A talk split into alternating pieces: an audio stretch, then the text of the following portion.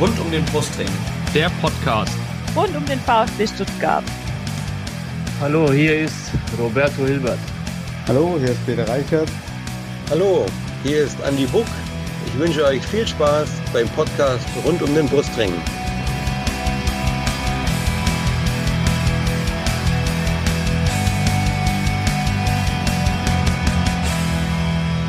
Herzlich willkommen zum Podcast rund um den Brustring. Mein Name ist Lennart. Mein Name ist Yannick. Und das ist Folge 133 dieses Podcasts. Und Yannick, wir können endlich mal wieder über einen Sieg des VfB reden. Das ist ein bisschen her. Sehr schön. Der VfB gewann das Freitagabendspiel am 13. Bundesligaspieltag gegen Mainz 05. Und um, über, um, und um über dieses Spiel zu sprechen, haben wir uns wieder zwei Gäste eingeladen. Zunächst natürlich ein Mainzer-Fan. Ich begrüße ganz herzlich bei unserem Podcast Oliver bei Twitter zu finden unter 1mainzer. Hallo. Ja, servus. Danke für die Einladung. Und unseren zweiten Gast, äh, den kennt ihr schon. Er ist VfB-Fan. Er heißt bei Twitter @kaliber1893 und im realen Leben Andreas. Hallo Andreas. Andreas ist weg. Wir haben Andreas verloren. Hat er sich gemutet? Man weiß es nicht. Andreas, bist du da? Ich glaube, er hat sich gemutet, so wie es aussieht. Okay, also da ist er. Andreas. Ohne dich können wir nicht weitermachen. Wir machen mal weiter ähm, und fangen äh, mit der Vorstellung vom Oliver an. Äh, den Andreas kennt ihr ja schon, auch wenn ihr ihn jetzt gerade nicht gehört habt. Andreas, melde dich, wenn du, ich höre Geräusche, äh, melde dich, wenn du wieder da bist, Andreas. Ähm, Yannick, stell doch mal auf äh, unseren Gast bitte, für unseren Mainzer Gast. Ja, sehr gerne. Oliver, erzähl uns doch mal und unseren Hörern, wie ist der FSV Mainz zu dir gekommen oder du zum FSV?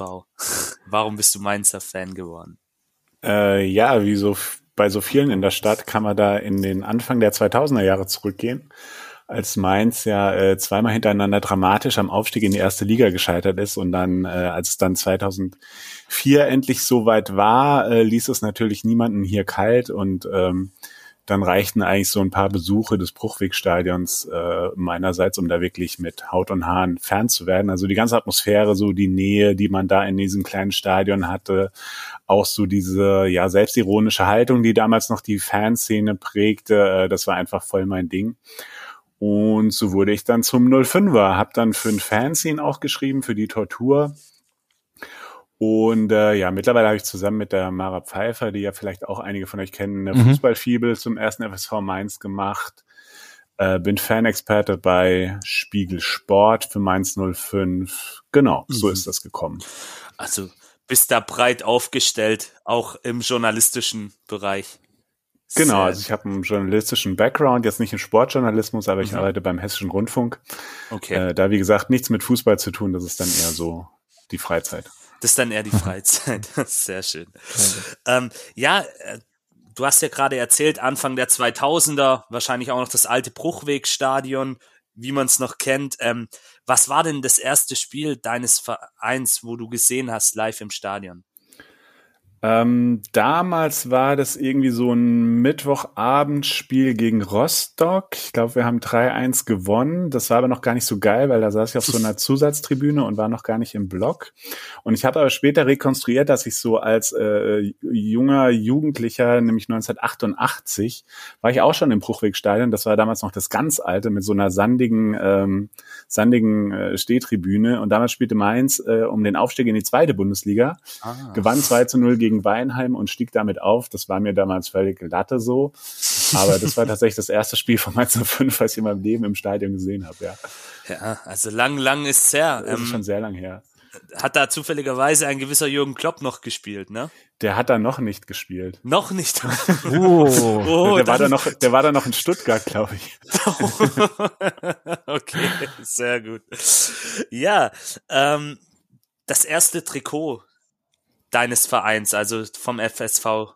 Oder bist du überhaupt jemand, der sich Trikots kauft? Ah, ja, mittlerweile schon, aber ich bin nicht so der Trikotsammler, deswegen, mh, mm, ich glaube, das war so zu Zeiten der Bruchweg Boys, so vielleicht so 2011, glaube ich. Irgendwo habe ich da mhm. mal so ein Trikot mit so einem Integra-Werbezug äh, drauf. Ähm, ja, aber so richtiger Trikotsammler bin ich nicht. Ich habe ja tatsächlich letztes Jahr, äh, letzte Saison das erste Mal ein Trikot beflocken lassen mit einem Spielernamen. Das war dann Stefan Bell. Okay. Da wurde ich von einigen ausgelacht, aber ich fand, dass der so eine überragende äh, Rolle gespielt hat letztes Jahr. Und äh, der hat dann auch witzigerweise das letzte Tor zum 3-2 gegen Wolfsburg am letzten Spieltag gemacht, womit Mainz dann die beste Runde der Rückrunde der Vereinsgeschichte abgeschlossen hat. Und da war ich doch ein bisschen stolz auf die Namenswahl. Hm, okay. Ja, ist ja auch so ein bisschen eine Identifikationsfigur aktuell bei euch, oder? Stefan ja. Bell ist ja auch schon lange im Verein. Ja. Also durchaus ein Spieler, den man mit Stolz als Mainzer Fan auf seinem Rücken auch tragen kann, wie ich finde. Ja, und der auch nicht nach äh, zwei Jahren dann wieder weg ist. So. Richtig, genau. Und das zählt ja manchmal auch ein bisschen was. Ähm, wo findet man dich denn aktuell im Stadion, also im neuen Mainzer Stadion, wenn du dort vor Ort bist? Ja, da bin ich im, im habe ich äh, Stehplatz, Dauerkarte und da bin ich aktuell im S-Block. Ich war eine ganze Zeit lang ein äh, bisschen äh, zentraler im Q-Block, wo die aktive Fanszene auch unterwegs ist. Mhm. Aber mittlerweile so ein bisschen ruhiger, bin ich ein bisschen an den Rand gegangen. So. Aber immer noch in der Nähe ähm, der Stimmung quasi. Ja, ja, auf der Organ Fall. des organisierten Supports. Sehr schön. Ja, äh, vielen Dank für diesen kleinen Einblick in die Mainzer Fanwelt. Lennart, ja, Janik, dann kommen wir mal auf das, äh, auf das Spiel zu sprechen. Ähm, blicken wir erstmal auf, kurz auf die Aufstellung. Äh, Mamouche war die einzige Veränderung im Vergleich zum, äh, zum Dortmund-Spiel, als Kulibali äh, dort vorne spielte, der ja aber sich die fünfte Gelbe geholt hat. Andreas, wie fandst du denn die Aufstellung in dem Spiel? Also die Aufstellung hat mich jetzt nicht überrascht. Also ähm, ich habe jetzt nichts ähm, Überraschendes aufgenommen. Ähm, das ist ja mit das, was ich gerechnet habe. Also ich habe auch damit gerechnet, dass Mamouche wieder spielt. Und ja, also ich hätte, ich hätte es natürlich gewünscht, dass äh, gleich Silas von Anfang an, aber das ist, das wäre, glaube ich, too, too much gewesen. Aber sonst, ja. Ja. War nichts Überraschendes. Ja, ja. Und es ging auch gleich ganz gut los für den VfB und eben für Omar Mamouche. Die erste Chance nach drei Minuten. Äh, er kommt über links in den Strafraum, zieht ab, äh, Zentner klärt zur Ecke. Ähm, Mamouche also gleich direkt äh, relativ aktiv im Spiel. Yannick, aber insgesamt, wie fandst du ihn im Spiel? Ja, also man muss, man muss ja auch sehen, er hat ja jetzt ein paar Spiele gefehlt, ähm, war jetzt sein erster Einsatz nach langer Zeit mal wieder. Und er ist eigentlich gut gestartet und ich dachte mir, wow, wieder so ein typischer Mamouche, einfach über den Flügel schnell in die Box rein, kurze Drehung und dann den Abschluss auch gesucht. Aber ja, da, danach war er tatsächlich so ein bisschen unsichtbar, was aber vielleicht auch daran lag, dass ihn die Mainzer auch ziemlich gut aus dem Spiel genommen haben, die Defensive. Mhm. Ja. Da sind ja auch einige, ja, Oliver kann es uns sicherlich bestätigen, einige Brocken dabei und die haben ihn da ganz gut in die Zange genommen. Ja, Oliver, willst du was sagen?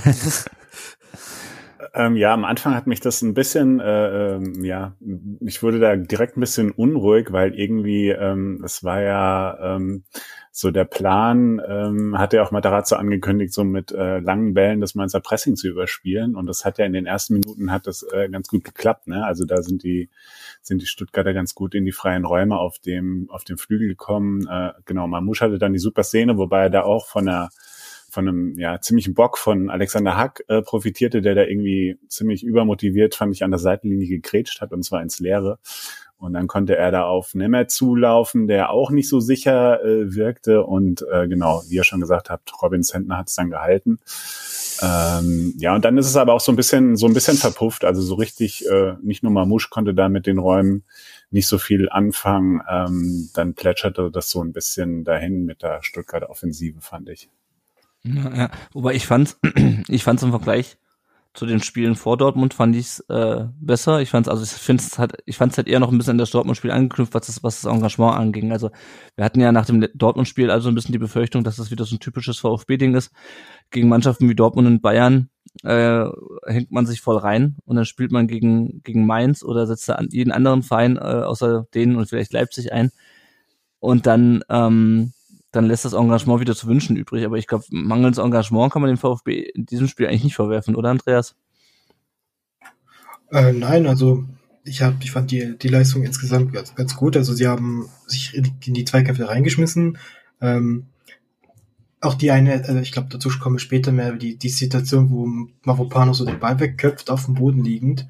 Also es mhm. war, äh, ich, das war wie immer sehr auf, aufopferungsvoll, wie gegen Dortmund. Und also ich, war, ich war zufrieden mit der Mannschaft, auf jeden Fall.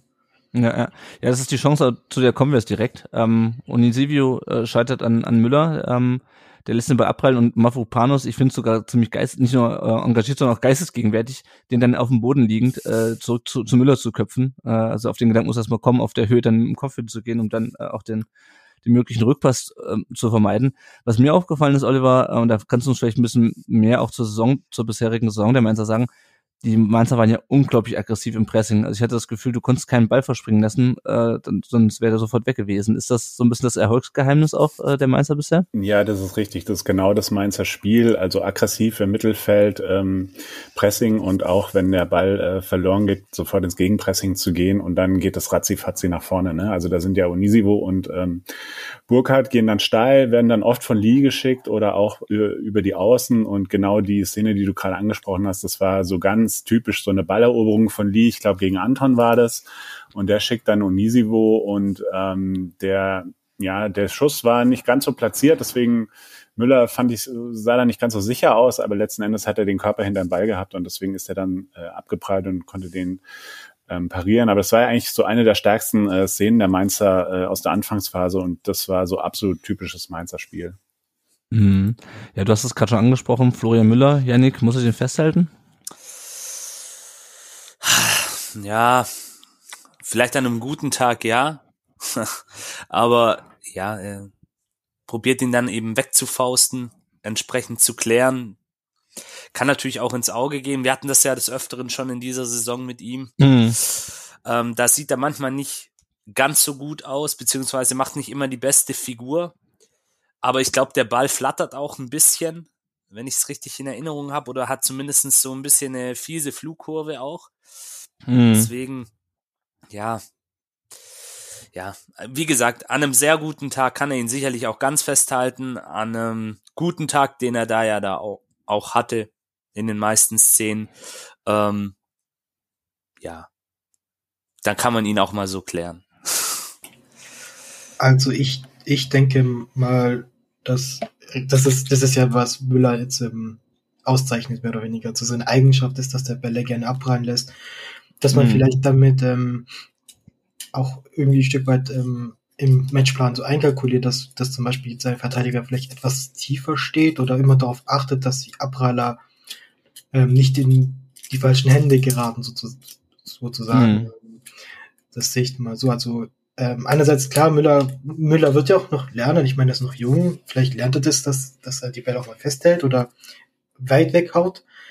Aber sonst würde ich ähm, schon was, ähm, auch taktisch gesehen, was dazu äh, machen, dass, dass die Bälle nicht gefährlich werden. Mhm, mh, Ja, ja.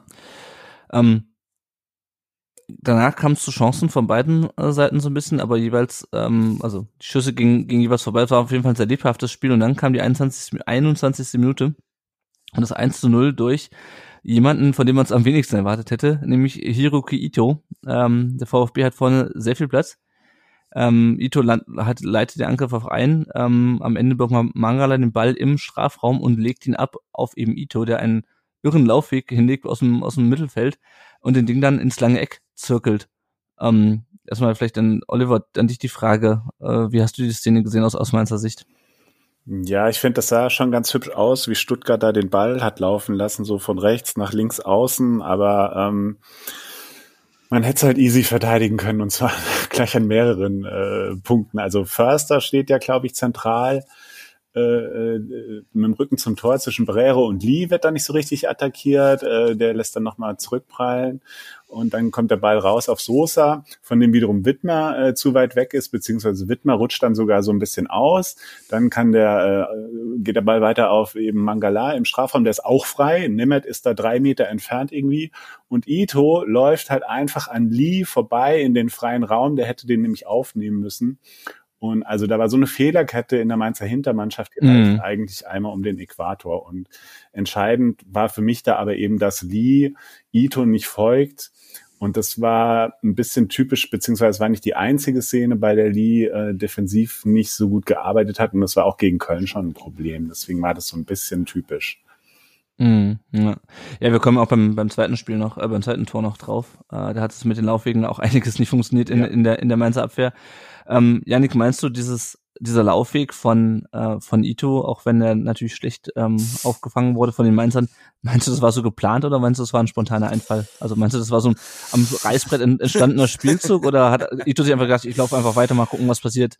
Naja, Ito äh, hat sicherlich den Raum auch wahrgenommen weil äh, man sieht auch in seinem Spielverhalten, wenn man ihn jetzt mal so auch in den letzten Spielen beobachtet hat, dass er sehr gut antizipieren kann. Und deswegen glaube ich, dass es so, ja, ein spontaner Einfall in dem Fall war, weil er einfach gesehen hat, okay, da ergibt sich der Raum, dass er den dann natürlich mit rechts so wunderbar schlänzt. Ähm, damit hat, glaub, keiner gerechnet, also auch ich nicht im Stadion. Und ich wollte schon wieder anfangen, oh Gott, warum zieht der da ab? Aber dann geht der rein und ja, ich glaube. Ja, ich auch. ich ich glaube, ähm, es war einfach in dem Moment ein super japanischer, schwäbischer Geistesblitz von Hiroki Ito in diesem Fall.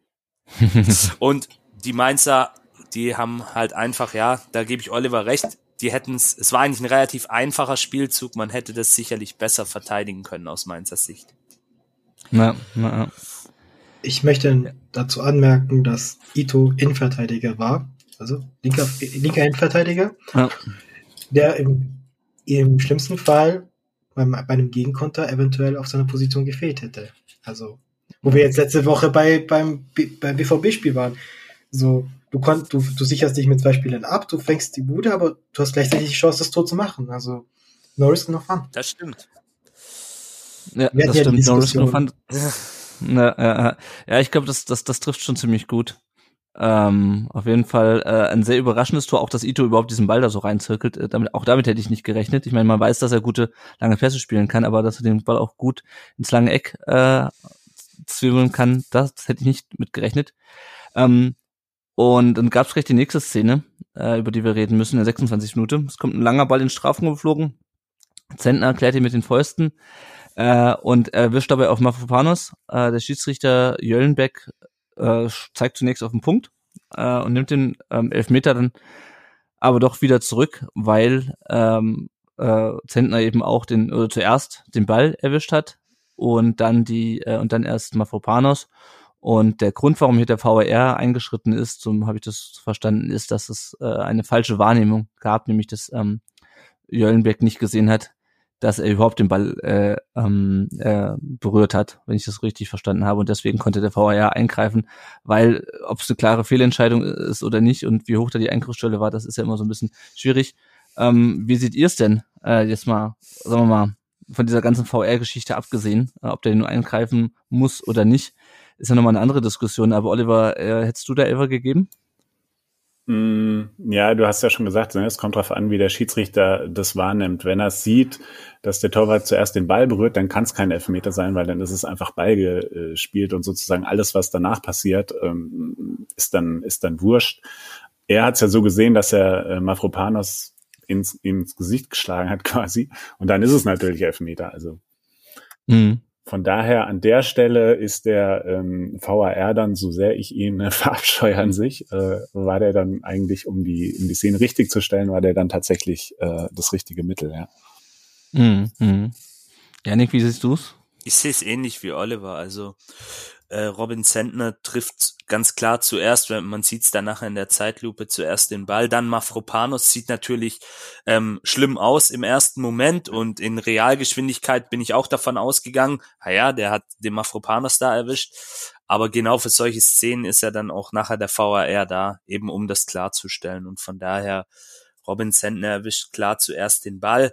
Jetzt kann man natürlich wieder sagen, was ist das für ein Einsatz vom Torwart, aber er muss da so hingehen. Das, das klar, es erinnert viele VfB-Fans an die Szene Castells-Gentner von vor ein paar Jahren. Mhm.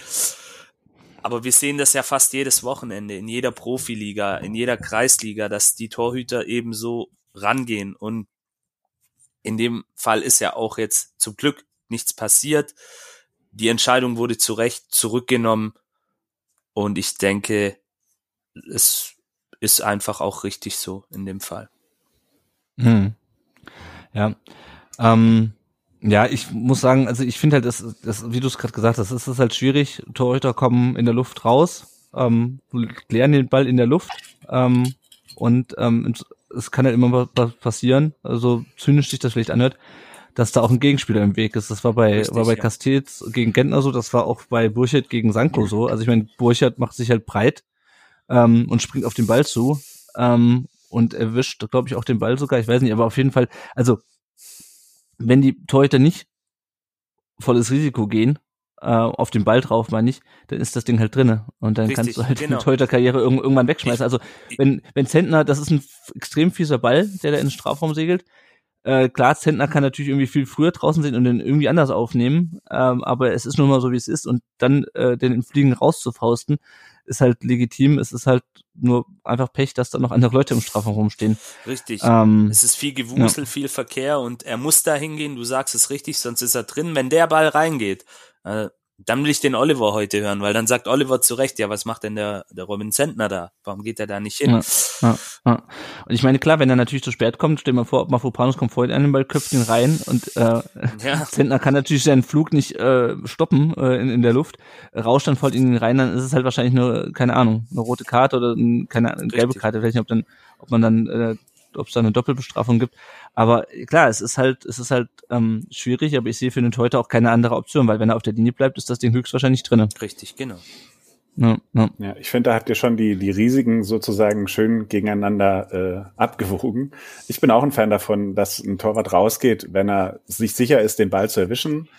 In dem Fall war es tatsächlich eine enge Kiste, aber wie er selbst sagt, wenn er auf der Linie kleben bleibt und das Ding flutscht durch, ne, dann sieht er genauso dumm aus oder sieht noch viel dümmer aus. Ja. Ähm, in Mainz richten sich halt gerade so ein bisschen die Blicke auf Robin Sentner, weil er halt äh, im vorletzten Spiel gegen Gladbach hat er im Gegentor klar verschuldet, weil er einen Schuss hat abprallen lassen, der dann abgestaubt wurde. Und letzte Woche gegen Köln ist er halt so ein paar Mal naja, es sah ein bisschen komisch aus, wie er da ab und zu durch den Strafraum äh, geflogen ist. Deswegen wird gerade so ein bisschen, oder wird er gerade so ein bisschen äh, kritischer äh, unter die Lupe genommen und dann passte die Szene so in die Diskussion rein, weil es ja dann doch nicht ganz so souverän wirkte. Aber mir ist es dann zu hoch gehängt. Ähm, mhm. am Ende, also spielentscheidend war, das, das war jetzt kein Fehler von ihm. Wenn es schief geht, dann äh, geht's katastrophal schief, aber wie gesagt, so ist es halt das normale Risiko eines Torwartspiels. Hm, hm. Ja, da bin ich mal, ähm, da lass uns gleich mal drauf kommen, wenn wir über das 1 zu 1 reden, weil mich interessiert auch mal die, die, der Mainzer Blick jetzt nach, ähm, nach, ich glaube, anderthalb Jahren, die er nicht mehr da ist, auf, auf ähm, Florian Müller. Ähm, gehen wir aber erstmal chronologisch weiter. Ähm, der VfB hatte mehrere Ecken in diesem Spiel, alle erfolglos, was ich ein bisschen enttäuschend fand, dass man äh, nicht aus Standardsituationen mehr gemacht hat, auch wenn natürlich äh, Mainz eine gute Abwehr hat. Ähm, Sascha aber, fehlt halt. Ja, das stimmt. Es fehlt ein bisschen die Größe, aber nicht und Kämpf halt. Ne? Also das ja. hat mich ein bisschen, ein bisschen geärgert. Geärgert hat mich auch die gelbe für Mangala. Ähm, die hatte auch noch ein bisschen Einfluss auf den weiteren Spielverlauf in der 36. weil er einen Freistoß blockiert. Andreas, fandst du es übertrieben, ihm dafür gelb zu zeigen, oder fandest du es einfach eine saublöde Aktion von Mangala? Also, ähm, da, da fragst du tatsächlich den richtigen. Ähm, ich bin ja ehemaliger Schiedsrichter und mich hat das immer angekotzt. Also ich, ich finde, ich finde, da find, bin ich, finde ich es richtig, dass die Schiedsrichter auch ein bisschen konsequenter sind und solche Regeln auch mal durchsetzen, weil das ist verwarnungswürdig. Und das ist nicht nur Mangala, der das macht. Ähm, das, das, könnten, das, könnte, das könnten die Schiedsrichter ruhig öfters machen, sowas, weil das ist auch ein bisschen unsportlich, finde ich. Ähm, also ich, ich stehe hinter der Entscheidung des Schiedsrichter. Was man aber kritisieren muss, ist, dass du auch diese kleine, klare Linie durch, durchziehen musst und auch andere dann dafür Geld geben musst. Und ähm, ich habe jetzt nicht darauf geachtet im Spiel. Ähm, aber bestimmt ist da die eine oder andere Situation, wo ein äh, Mainzer oder ein anderer Stuttgarter jetzt mal einen Freistoß blockiert und das nicht geahndet wird. Ja.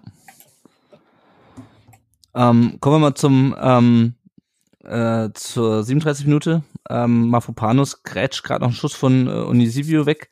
Äh, Janik, wie fandst du Mafopanos in dem Spiel?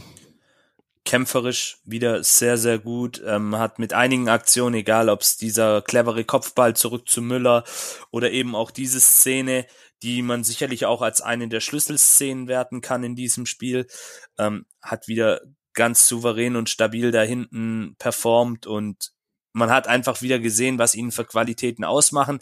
Diesmal ausnahmsweise mal ohne Offensivbeteiligung, aber ja, er ist einfach enorm wichtig für die Stabilität der Dreierkette beim VfB. Das hat man ja. ganz klar wieder gesehen. Und auch seine Körpersprache einfach. Also er, er geht voran und ich würde, ich, oder ich wage mal zu behaupten, dass er schon eine wichtige Rolle auch innerhalb des Kollektivs einnimmt, schon sowas wie so ein, ja, wie eine Art Führungsspieler auch ist. Ja, also ähm, ich finde auch, dass er in der Verteidigung wie so ein Man among Boys wirkt. Also äh, ich, ich, es ist, er fällt schon sehr auf. Ähm, sei es im Zweikampfverhalten oder wenn er auch mal so einen Vorstoß macht, was er jetzt gegen Mainz nicht gemacht hat, das hat dann Ito gemacht, aber mhm. ja, also es, es macht Spaß, ihm beim, beim Kicken zuzusehen. Ja, ja, auf jeden Fall. Ähm, dann kommen wir zur 39. Minute und plötzlich steht es 1 zu 1 nach einer Ecke. Äh, Boetius bringt den Ball an den kurzen Pfosten und Hack springt, äh, köpft ihn rein. Sosa springt vorbei und es steht plötzlich 1-1. Ähm, und was man dazu sagen muss, ist, dass Mainz, oder wissen muss, dass, dass Mainz bis zu diesem Spiel, vielleicht sind es jetzt immer noch die schlechteste Standardmannschaft der Liga sind. Ähm, Oliver, hatte ich dieser, hatte ich dieses, äh, dieses Tor überrascht nach einer Ecke und äh, wie, ähm, wie findest du den Müller, wie fandst du den Müller in der Situation? Muss er da raus an Fünfer? Mm, also ja, der, der Ball kommt natürlich am Ende zentral an, an den Fünfer, ähm, aber ich glaube, damit kann er auch nicht so wirklich rechnen, weil da standen eigentlich mhm. noch lange Kerle im Weg und wie du sagst, Sosa springt dann eigentlich drunter durch so.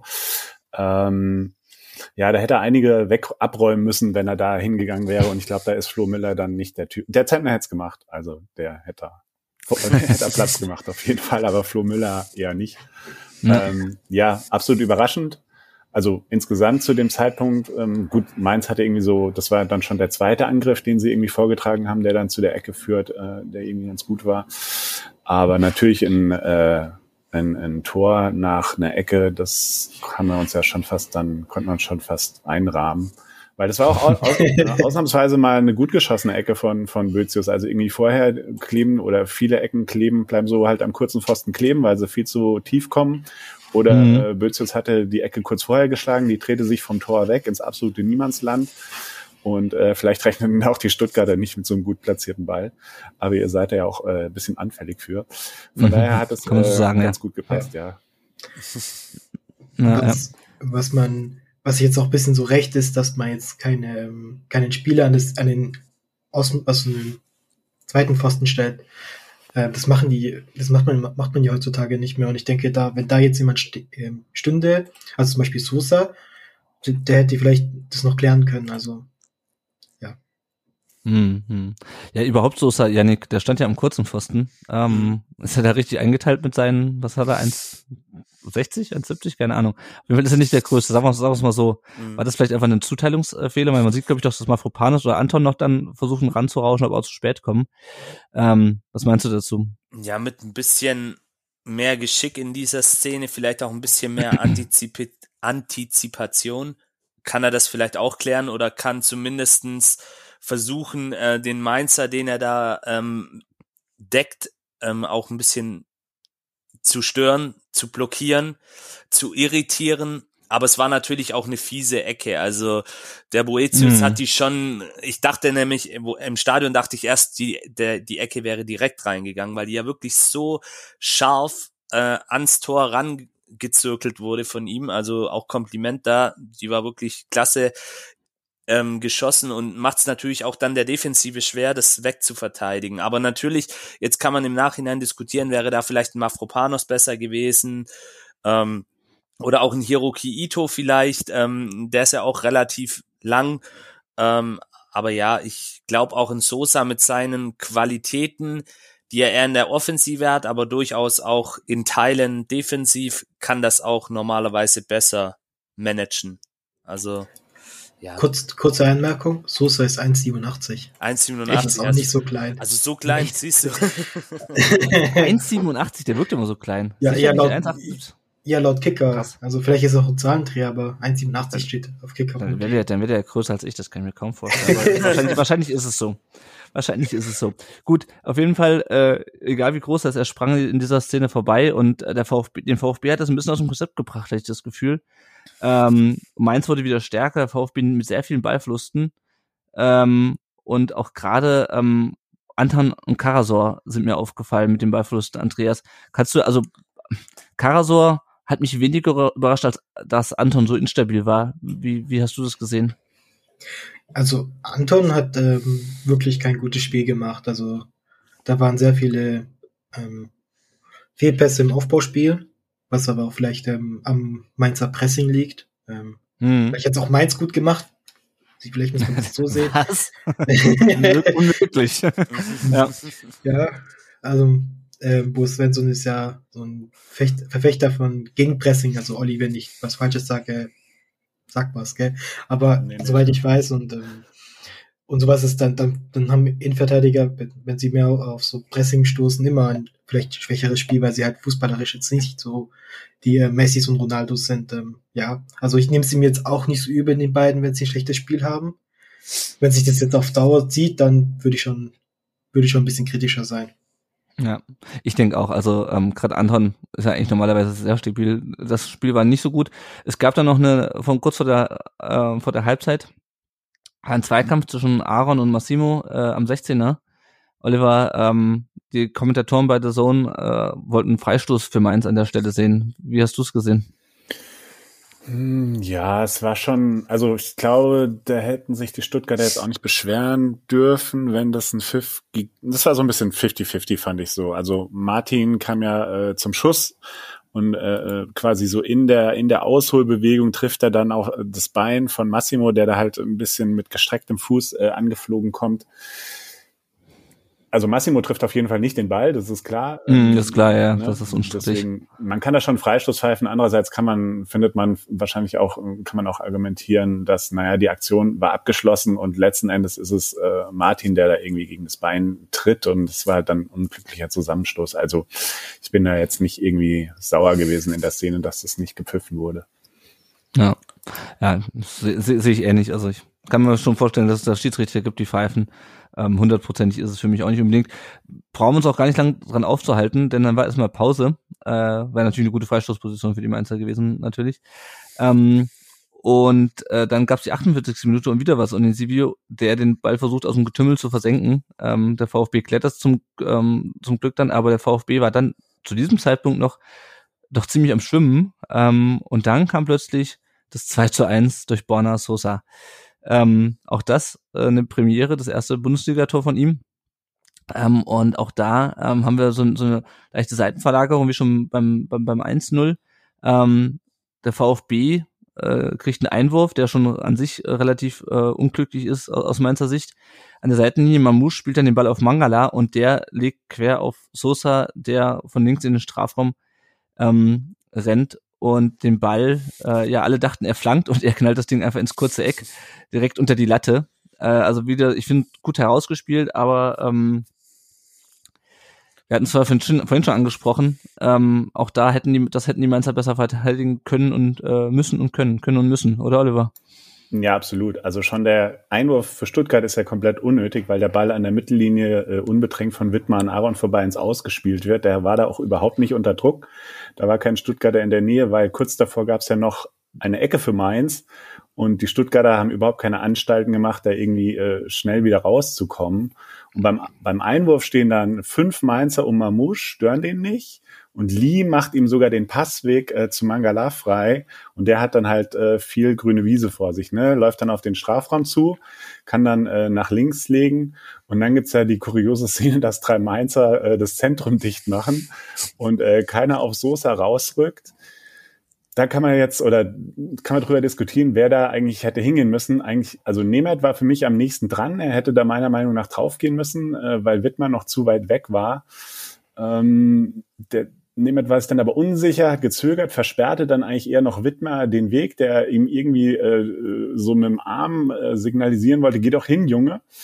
Und ähm, ja, so war dann halt niemand bei Sosa und der äh, ja, läuft durch und trifft das Ding dann halt wirklich ziemlich geil in den Winkel. Ähm, aus meiner Sicht wirklich ein absolut geschenktes Gegentor und Bo Svensson war ja ziemlich frustriert nach dem Spiel über diese Szene und ich bin da bei ihm. Also solche Fehler darfst du nicht machen und eigentlich zeichnet, zeichnet es die Mainzer ja auch eben unter Svensson aus, dass sie solche Fehler sich nicht erlauben. Und da sieht man dann aber mal, ähm, dass dann halt auch doch der Ausfall von so Leistungsträgern wie St. Just oder Bell da wird's dann schon kippelig so, ähm, weil, also wenn die beiden auf der, an der Stelle von Nemeth gestanden hätte, glaube ich, die hätten den abgeräumt. Da bin ich mir ziemlich sicher, schon vom Tempo her. Hm. Na, Was ich, was ich lustig fand im Interview danach, ähm, wollte der Sohn ähm, Bo Svensson die Szene nochmal zeigen und der hat gesagt, nee, brauche ich nicht, habe ich schon oft genug gesehen. Das war schon lustig. Aber ja, ich fand ähm, auch, das war ein bisschen ähm, schlecht, also sehr schlecht verteidigt von den Mainz. Ich glaube, ähm, da sind zwei Innenverteidiger, die standen eigentlich direkt nebeneinander. So, so die standen sich selber im Weg. na, Und ja, und das war schlecht verteidigt. na, ja. Ja, und gleichzeitig, ähm, also unglaublicher Schuss von, von Sosa. Ich glaube ihm auch, dass das so geplant war, weil für eine Flanke fehlt da auch irgendwie die, also das, das passte vom ganzen Bewegungsablauf nicht, aber es hat natürlich irgendwie jeder mit einer Flanke gerechnet. Wahrscheinlich auch Robin Zentner in der Situation. Also, ähm, keine Ahnung. Hat auf jeden Fall niemand damit gerechnet, dass er das Ding reinknallt. War auf jeden Fall, ich sagte gerade, der VfB war vorher ziemlich am Schwimmen. Janik war auf jeden Fall ähm, der richtige Zeitpunkt für ein Tor, auch wenn es natürlich keinen Falschen gibt. Ja, aber das war sicherlich eines der besseren Momentum in dieser Saison. Und ja, ihr habt es ja schon ähm, ausführlich analysiert. Ähm, was man vielleicht auch noch dazu sagen muss, Sosa guckt dann auch noch mal kurz nach rechts und schaut, was die Mainzer da machen. Und wie es Oliver schon richtig gesagt hat, die gehen halt alle ins Zentrum, weil sie wahrscheinlich damit rechnen, okay, Sosa flankt. Und da war halt auch wieder so ein bisschen der, der, der Überraschungsmoment auf unserer Seite. Weil, wie gesagt, Zentner denkt's wahrscheinlich, seine drei Abwehrspieler denken's. Und dann, ja, aber wie gesagt, super. Und auch wieder so ein Tor des Willens einfach, den da so Mhm. humorlos reinzuknallen mit Wucht. Besser geht's nicht. Und Ja, ja. Also ich fand, dass, ähm, dass da auch das bisschen noch aufs Zentner geht. Äh, klar, er hat wahrscheinlich mit der Flanke gerechnet, ähm, aber er hat das, das kurze Eck schon sehr weit offen gemacht. Ja, aber wahrscheinlich genau aus dem Grund, weil er, weil er halt eben mit einer Flanke ge gerechnet hat. Ähm, also anders kann ich mir das nicht erklären. Also das ist eigentlich. Äh, und ich glaube auch einfach, der hat einfach auch mit einem anderen Verhalten seiner Abwehr, Abwehrleute gerechnet. Ja? Der hat einfach nicht damit gerechnet, dass der Sosa einfach von links frei zum Schuss kommt und der dann auch noch schießt und nicht flankt. Also ähm, ja, ja, das stimmt. Ähm, das war aber, das Spiel war natürlich nach äh, 51 Minuten noch nicht vorbei. Mainz lief dann immer stärker an, VfB wieder mit, mit vielen Ballverlusten. Oliver, ähm, hast du, was war so dein Gefühl zu dem Zeitpunkt? Hast du das Gefühl gehabt, die Mainzer drehen es noch?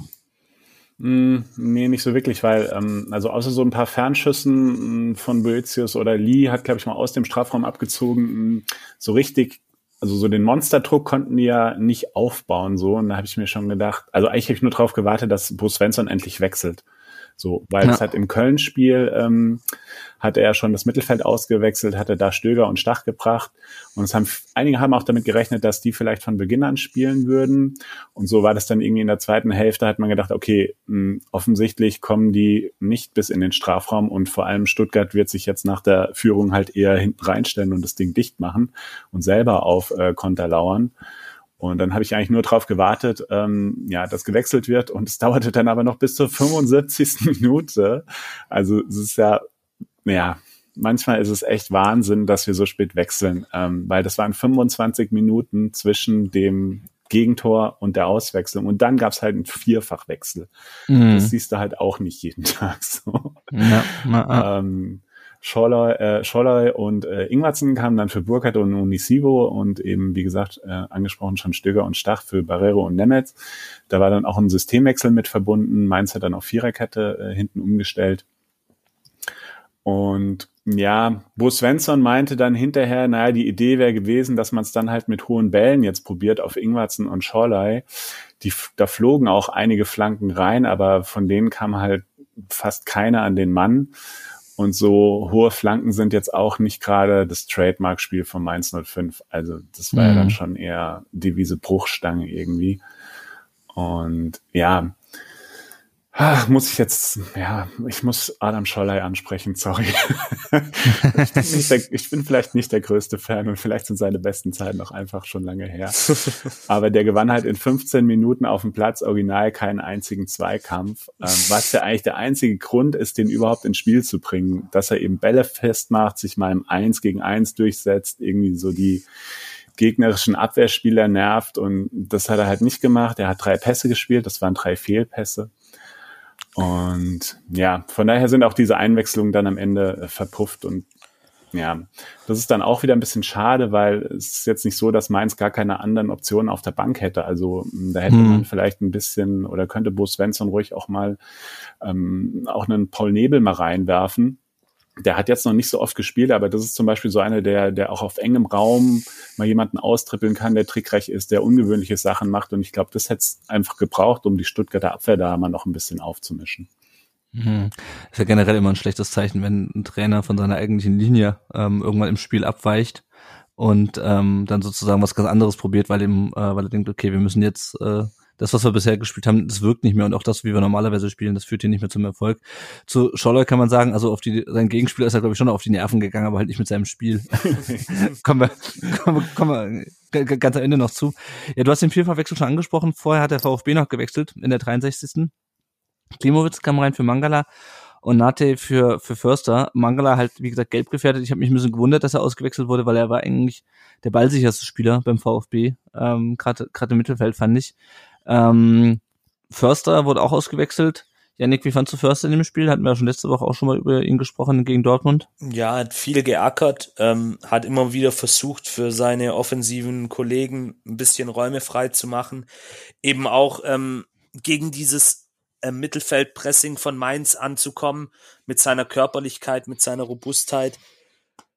Aber ja, ähm, offensiv fehlt halt bei ihm immer so ein bisschen der letzte Punch. Mhm. Da würde ich mir ein bisschen mehr wünschen. Aber sonst ist er ein fleißiger Arbeiter auf dem Feld und mittlerweile, auch wenn es vielleicht viele nicht hören möchten, enorm wichtig ja. für diese Mannschaft. Ja, das, das glaube ich auch. Man darf ihn halt nicht auf seine, auf seine Abschlüsse reduzieren, weil das, glaube ich, auch Richtig, einfach nicht sein genau. Spiel ist. Man muss ihn einfach, genau, man muss ihn einfach mal beobachten, was er so das Spiel über macht. Und ich hatte das Glück, dass ich am Freitag einen relativ guten Platz im Stadion hatte, wo ich das auch gut gesehen habe. Ähm, und da hat man das mal wirklich gesehen, wie viele Räume der frei macht, äh, wie der sich auch mal mit seinen Gegenspielern kabbelt, wie der auch mal Gegenspieler zustellt, Räume dicht macht.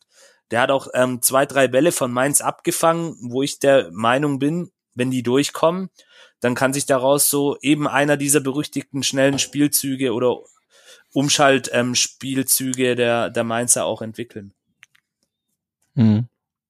Deswegen. Andreas, du, du wolltest noch was sagen, Andreas?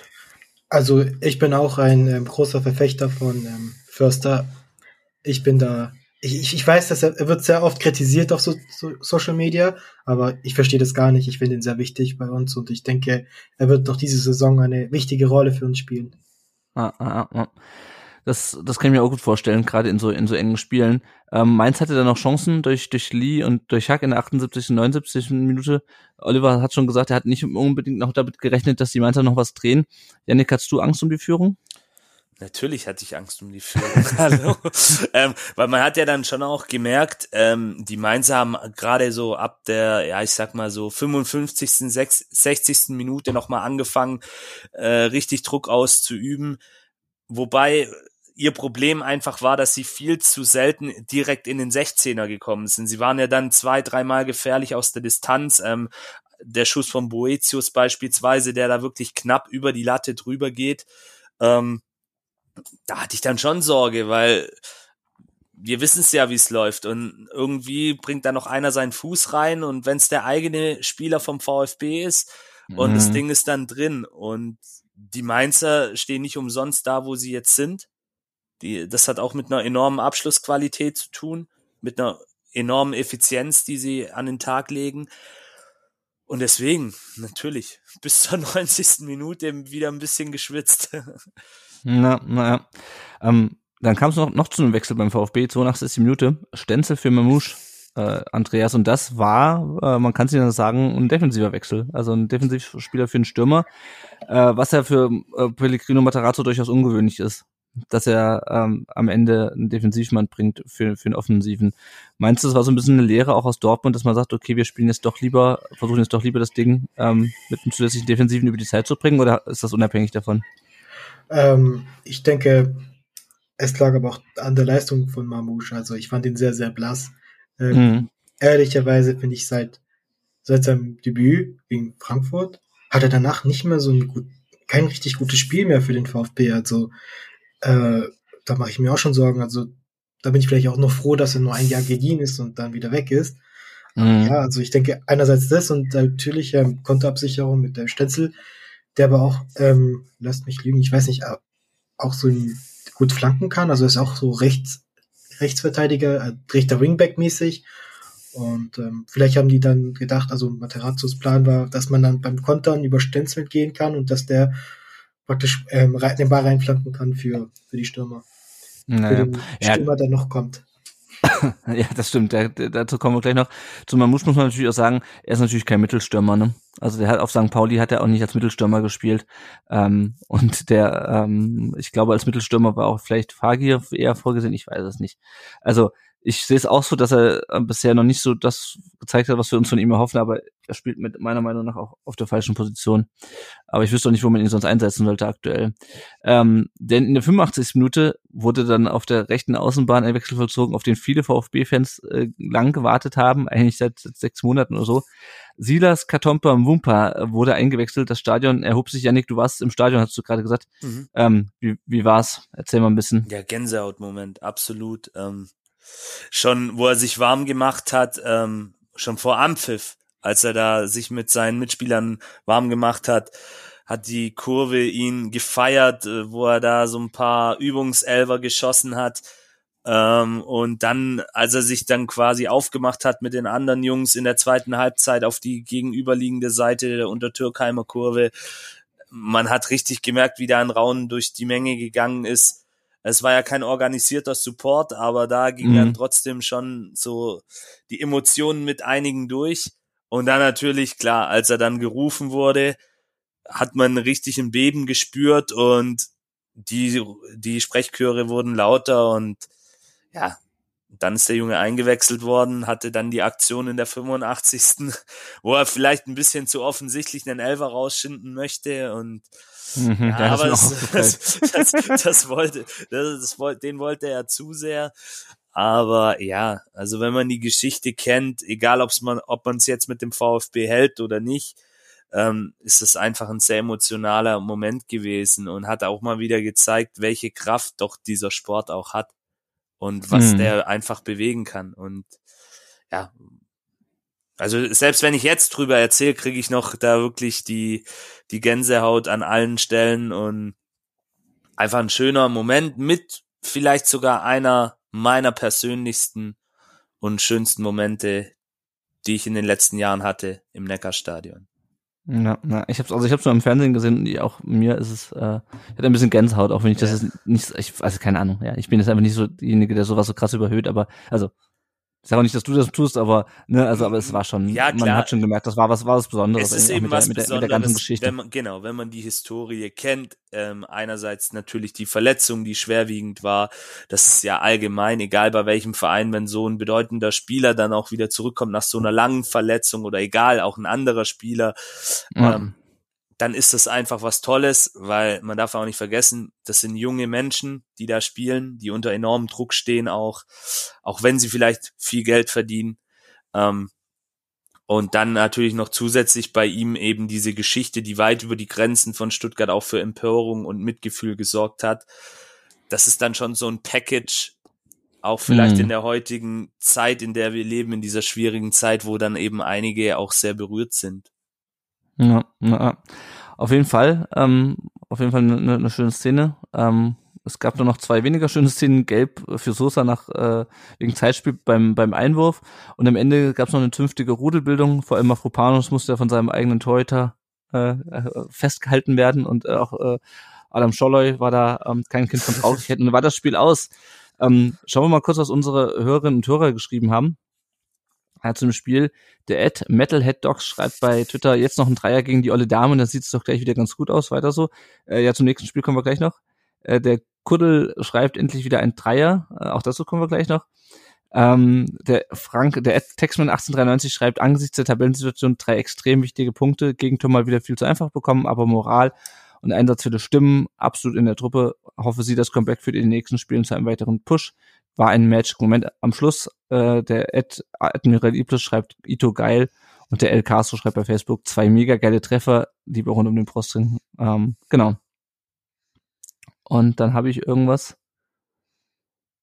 von der Mara Pfeiffer da reinkopiert, warum auch immer. Oder hast du das, also das wäre anders reinkopiert? Das habe ich reinkopiert. ich denke mir schon, das ist aber, das sind aber keine, keine Hörerreaktionen von uns. Ähm, ich dachte gerade auch, hä?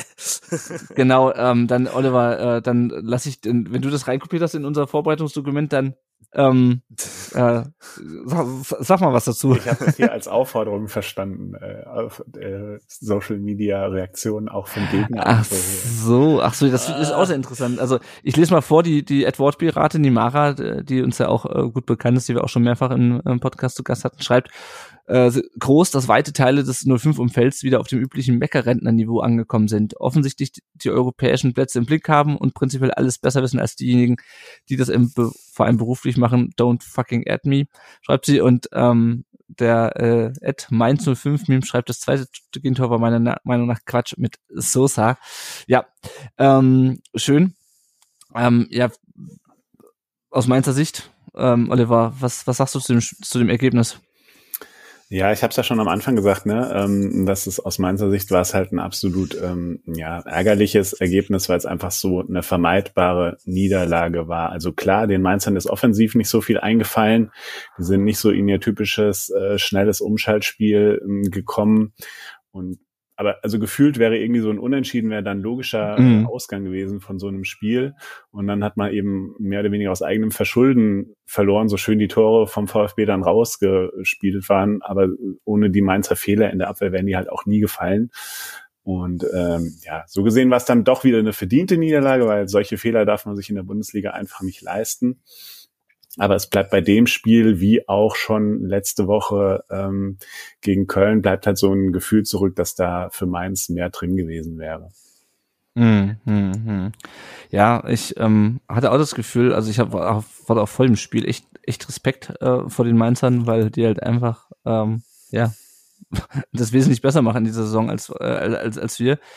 Ähm, und umso mehr hat mich dieses hat mich dieses, äh, dieser Sieg auch gefreut, weil ich echt also obwohl wir gegen Dortmund schon besser gespielt haben, ich war mir nicht sicher, ob und wie wir in dieser Hinrunde noch Punkte holen. Ähm, selbst wenn Mamouche wieder dabei war und Silas noch sein Comeback gefeiert hat, die beiden haben ja nur aber äußerst wenig zu, äh, dazu beigetragen zu dem ähm, zu dem Erfolg, sondern war eher wieder so ein, so ein Mannschaftsding, Janik, oder? Das irgendwie, also Stürmer treffen noch nicht, die Verteidiger treffen weiter, aber irgendwie schafft die Mannschaft dann trotzdem, ähm, auch wenn die Tore kurios waren, ähm, schafft dann trotzdem nur den Schwung aus dem Dortmund-Spiel mitzunehmen, oder? Ja, aber genau das ist ja auch der Schlüssel, um aus dieser prekären Situation rauszukommen.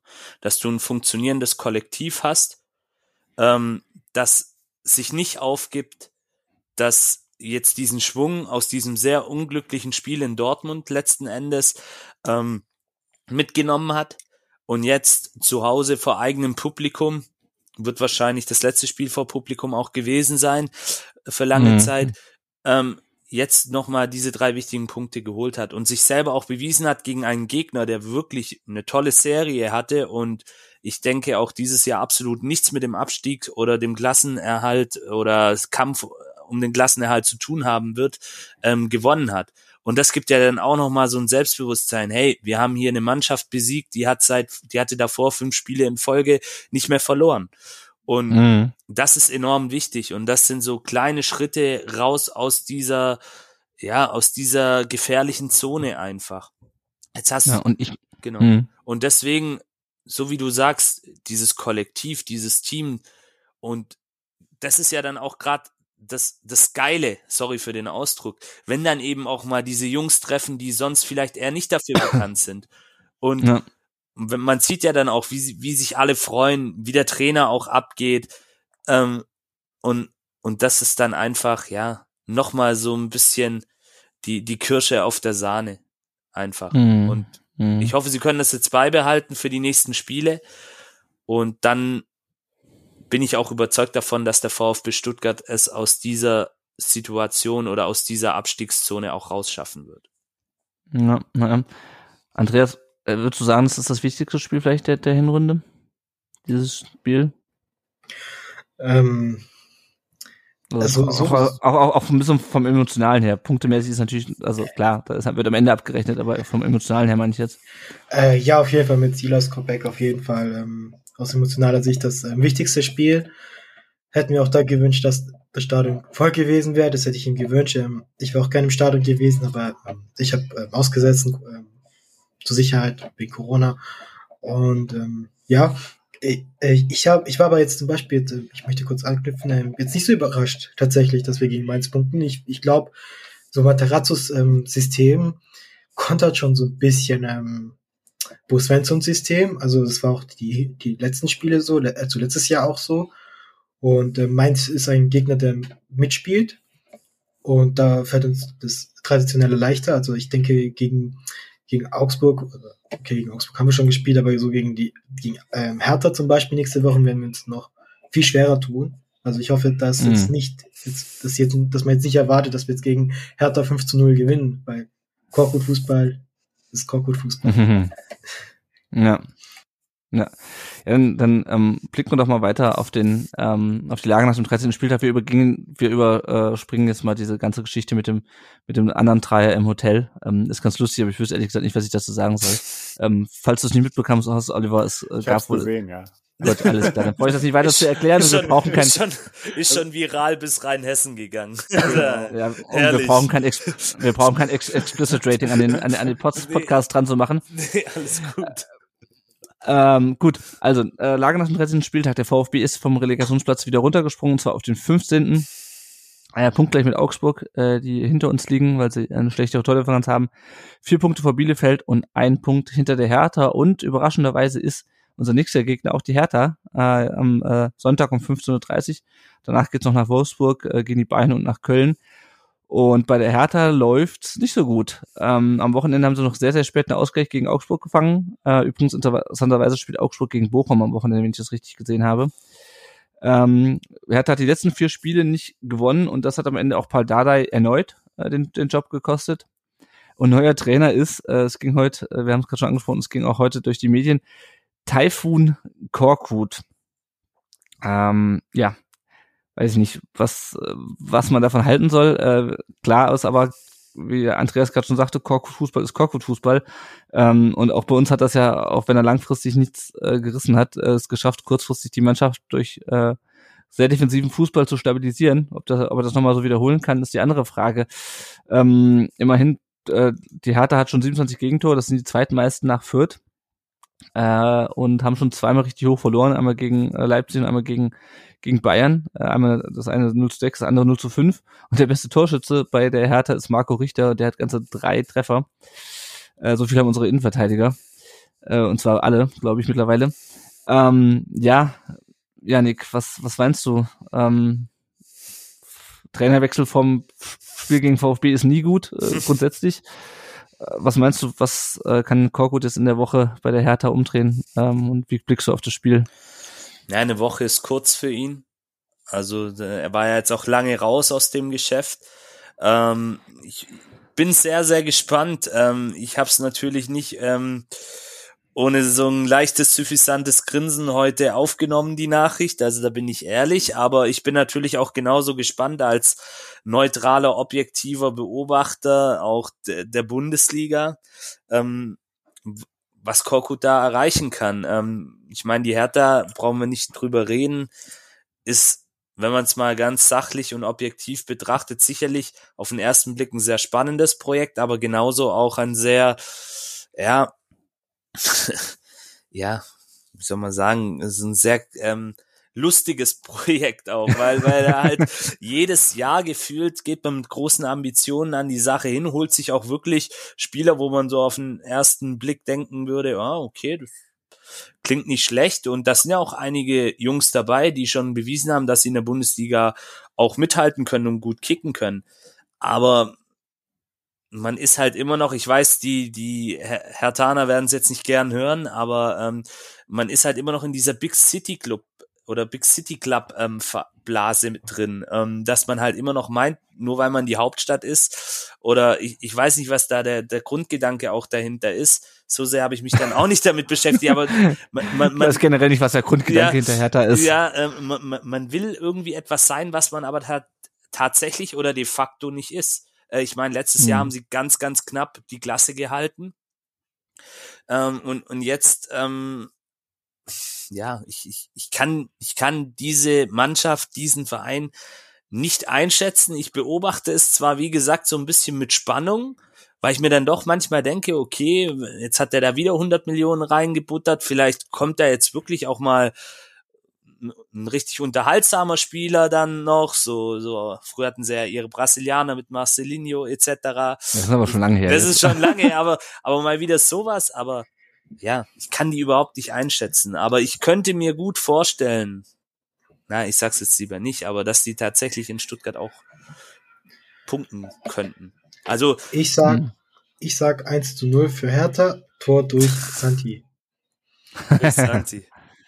Ja, ja, also ich bin auf jeden Fall, es wird auf jeden Fall ein zähes Spiel, ja, weil äh, was auch immer die die letzten Wochen geritten hat, ähm, den Spielern fehlt jetzt halt auch so wieder ein bisschen das, das, das äh, die die Entschuldigung, ja, oder ähm, ich glaube auch nicht, dass jemand jetzt sagt, okay, wir spielen halt gegen den Trainer, das gibt's zwar auch, aber eher selten, aber ähm, viele müssen sich jetzt halt neu beweisen äh, und ich fürchte, dass sie das gegen den VfB tun wollen. Auf der anderen Seite, ähm, ja, gehen wir jetzt halt ein bisschen selbstbewusst sein. Ich könnte mir vorstellen, dass es am Ende ein Unentschieden gibt gegen die Hertha ähm, weil auch, wie du sagst, Janik, äh, Taifun Korkut kann jetzt in einer Woche keine Wunderdinge vollbringen. Richtig, ja. Ähm, und ähm, ja.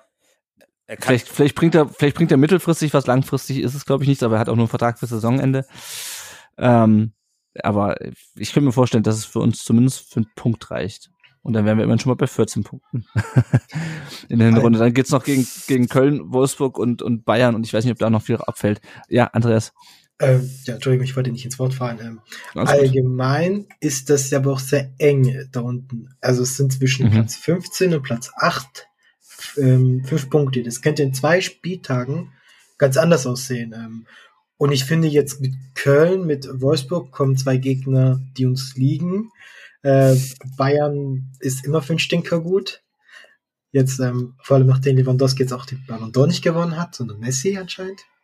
Und ähm, ja, habe ich gerade so als Einmeldung gerade gesehen, deswegen dachte ich, ich ja, das mal. Ähm, also ja, ich, ich, ich bin jetzt, ich bin noch tatsächlich nicht sehr, sehr pessimistisch. Ich, ich, ich, ja, ich bin noch nicht, ähm, ich habe auch keine Abstiegskampfangst. Ich glaube, dass der VfB das noch schafft und ähm, also auch wenn die mal auf Platz 15, 16 liegen, das, da, sollt, da sollten wir uns keine Sorgen machen. Wir haben eine super geile Truppe und wir, wir werden super geil Fußball spielen und wir werden super geil den Klassenhalt schaffen. Sehr gut, damit ähm, schließen wir doch dieses Segment hier zum 13. Spieltag ab. Ähm, also zur, zur Lage nach dem 13. Spieltag. Noch kurz ein Blick auf unsere Ausfälle. Ähm, Sanko fehlt natürlich äh, weiterhin, Kalajdzic immer noch. Tommy, Kempf und Ahamala, die waren zumindest letzte Woche im Training äh, und Mio. Ähm, wie es diese Woche aussieht, müssen wir mal gucken. Ist, glaube ich, am Montagabend noch zu früh, um äh, Ausblick auf Sonntag äh, machen zu können. Führig, das können wir schon mal sagen, der hat am, äh, der wurde positiv getestet am Donnerstag. Der VfB hat es dann im Rahmen des ähm, der Kaderbekanntgabe am Freitagabend erst kommuniziert. Äh, das heißt, der fällt auf jeden Fall für ja, entweder ein oder zwei Wochen aus, je nachdem, ob er geimpft war oder nicht. Ich glaube, wenn er geimpft war, kann er sich freitesten, aber dann auch äh, diese Woche schon. Ich weiß es nicht. Ich blick nicht mehr durch. Vielleicht gibt's auch wieder andere Regeln, Regeln bis dahin. Äh, auf jeden Fall ist er für das Spiel ausgefallen. Und je nachdem auch, wie sein Krankheitsverlauf war. Also ich meine, wir haben es bei Florian Müller gesehen. Ähm, der hat vier Wochen gebraucht nach seiner äh, Genesung, glaube ich, oder nachdem äh, er nicht mehr positiv getestet hat, bis er wieder bei 100 Prozent war. Also schauen wir mal. Werfen wir mal einen Blick auf unsere Nachwuchsmannschaften und die zukünftige Frauenmannschaft des VfB, unsere Leihspieler. Ähm, erstmal den VfB 2, die haben endlich mal wieder gewonnen gegen Rot-Weiß Koblenz. Und wenn man sich die Torschützen anschaut, dann weiß man vielleicht auch ein bisschen warum. Äh, das war nämlich Philipp Clement und Wahid Fagir, ähm, ihres Zeichens Spieler eigentlich der ersten Mannschaft. Die Ecklauf stand auch auf dem Platz. Äh, VfB ist das äh, Zehnter mit 23 Punkten, äh, liegt vor, mittlerweile vier Punkte vor den Abstiegsrängen. Und am Freitagabend spielen sie der, bei der zweiten Mannschaft von Hoffenheim.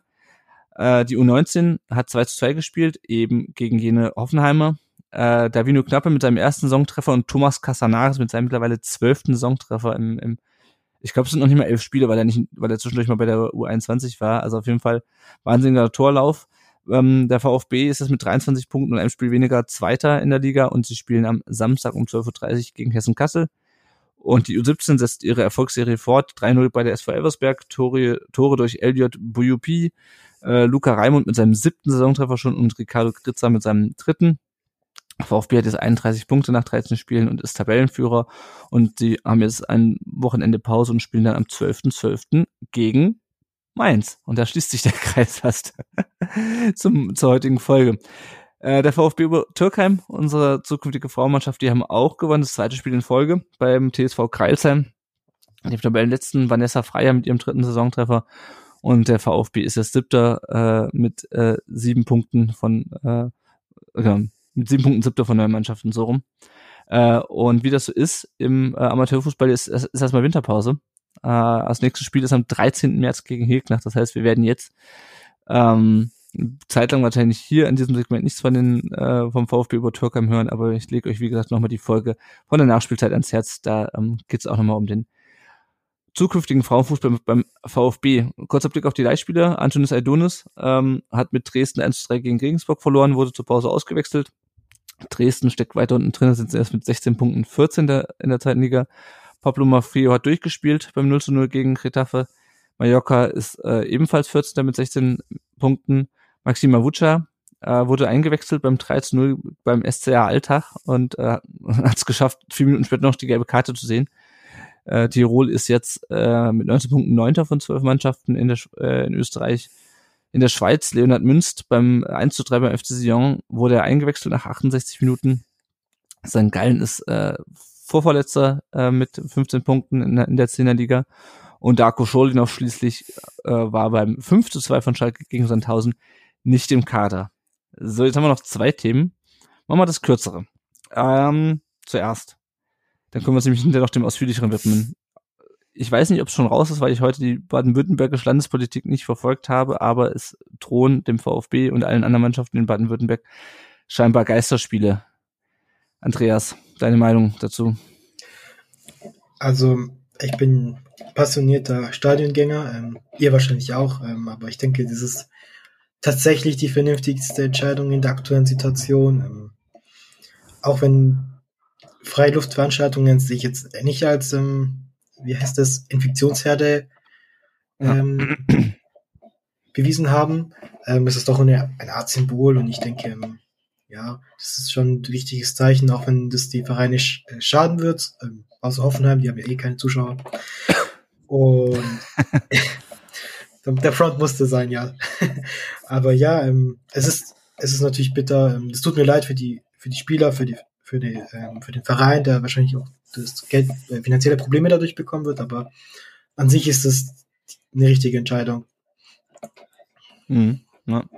ja. ich bin, ich denke mir auch, also es ist halt wieder schade und es ist auch irgendwie so ein bisschen Symbolpolitik. Äh, auf der anderen Seite, ähm, ja, keine Ahnung, es ist halt immer so ein Abwägen zwischen Symbolpolitik und äh, am Ende ist es vielleicht doch sinnvoll, äh, und es hilft vielleicht doch. Ich weiß nicht, Oliver, wie ist denn die Situation in Rheinland-Pfalz?